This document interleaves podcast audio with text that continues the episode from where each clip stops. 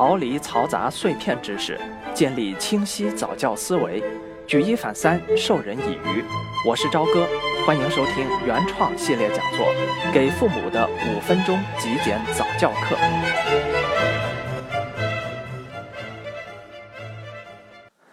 上堂课我们谈了孩子规则的养成，帮助孩子养成规则和纪律的观念，显然是为了更好的适应社会。那么这堂课我们就来继续聊聊如何帮助小小的孩子去逐步面对现实的社会。现代社会是个竞争社会，尤其在中国，因为人太多，经济学上的资源稀缺性就显得尤其明显。从以前上个公器都要挤，仿佛才不吃亏，到高考时千军万马过独木桥，竞争无处不在。为了帮助孩子面对一个竞争的未来，家长们开始不停的思考，甚至出现了从古代的棍棒教育到今天的虎妈教育，或者所谓挫折教育一类的极端教育模式。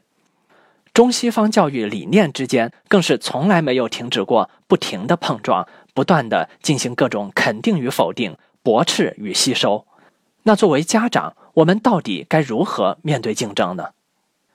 先说说拿人做比较这件事儿，我们几乎所有人都听过。赶紧做作业，你看隔壁的谁谁谁早就做完了，你怎么这么不听话？人家谁的爹妈就那么有福气，看他那么乖。等成年了，我们耳中也少不得听到“我就没有谁那么命好”或者“我就没有谁那么运气好”。听出来了没有？我们就是在一直比较和被比较之中生活。我不知道有多少人因为这些比较真的获得了父母所期望的激励效果，又有多少人因为这些比较而过不好这一生。我们把话题说回来，回到早期教育上来，比较是个常见的事儿，很多人都在不停的拿孩子做比较，这也是所谓挫折教育的一种方式。做的不好，你怎么不学学那些好的？做好了。你怎么不看看那些更好的？等等，我们不妨停下来想想，这么比来比去，孩子心里到底是会喜欢还是不喜欢？让我们回忆一下自己的童年吧。隔壁家的孩子恐怕不会是你真正敬仰的对象，反而倒是有可能最招人恨的一个孩子。难道比较就真的这么招人恨吗？其实不一定，因为比较啊，其实分为两种。横向的和纵向的，所谓横向比较，就是我们刚才所提到的，拿自己孩子和别人孩子比，这事儿本身也没什么不对。但我要说，这不是您的事儿，这是教育部长的事儿。资源是稀缺的，教育资源更是稀缺，因此才会有天价学校和学区房一类的事情。但这事儿很客观。作为教育部长而言，他的任务可并不是帮助所有的孩子都成才。比方说，假设全国同时有一亿孩子读书，高中收两千万，大学收五百万，最终十万个博士，十个大师。那么，对于孩子们，教育部长要干什么？他对于此方面的愿望，无非就是第一，保证基础义务教育的实现；第二，让每一个孩子。得到一个公平竞争的机会，比如高考，这就意味着必然有淘汰，而且是绝大部分被淘汰。他没有义务保证一亿孩子都能上大学，他只有义务保证大家公平竞争而已。所以，几乎所有的学校几乎都是横向比较的，因为横向比较就是为了竞争，竞争才会有淘汰。因此，从宏观上讲，横向比较完全有道理。可问题来了，我们只是家长，并不是教育部长。你没有一亿个孩子，最终选出十个来，你就那么一两个孩子而已。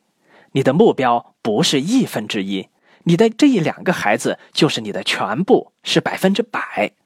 这里面显然就有了天然的区别和矛盾，目的都不一样。方式方法能完全一样吗？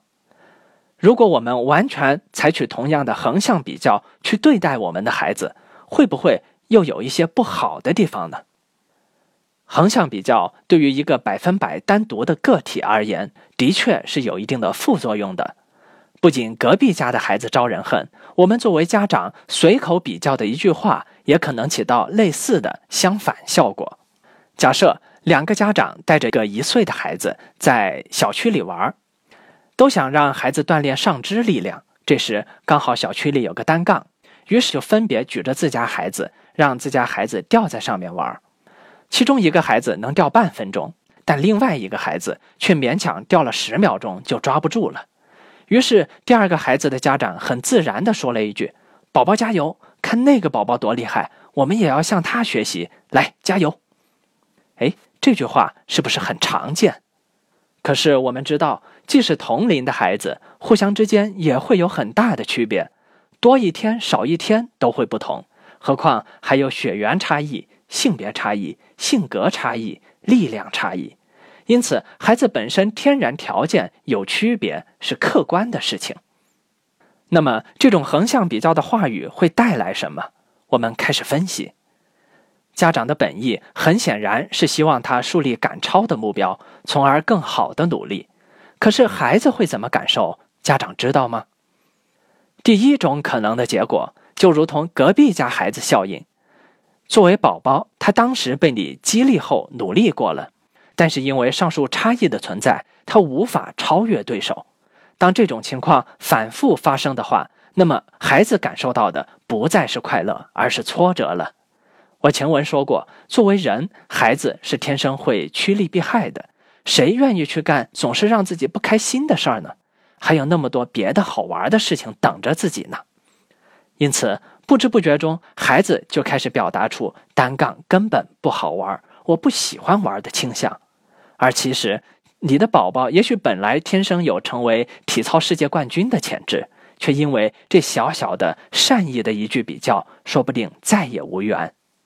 也许你会说，我家宝宝不是这样的，他真的会如我所愿，就是为了超过别人而努力，我的教育获得了成功。那我请问，他努力的目的？变成了什么？就为了打败对手吗？那他的行为模式是不是变成了为外部因素的反馈而存在？这是什么？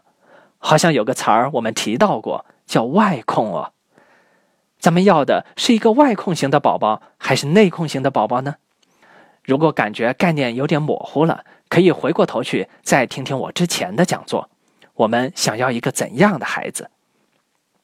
既然横向比较有可能为我们带来并非期望的结果，那么有没有更为妥善的激励方式呢？我认为，对于还不成熟的个体而言，纵向比较会比横向比较显得更有意义。所谓纵向比较，说白了就是别拿它跟别人比，而是要拿它跟自己比。比如刚才提到的单杠的例子，你的宝宝现在只能吊半分钟。而第二次努力之后，可能是四十秒，那就请你及时的肯定他取得了十秒钟的进步。我们的努力很有效果哦，咱们下次争取再做得更好。随着一次又一次的进步，请问你的孩子会不会变得更好了？而这不正是你最初想要达到的效果吗？我绝不是说让孩子如同温室里的花朵，永远隔断外部竞争而存在。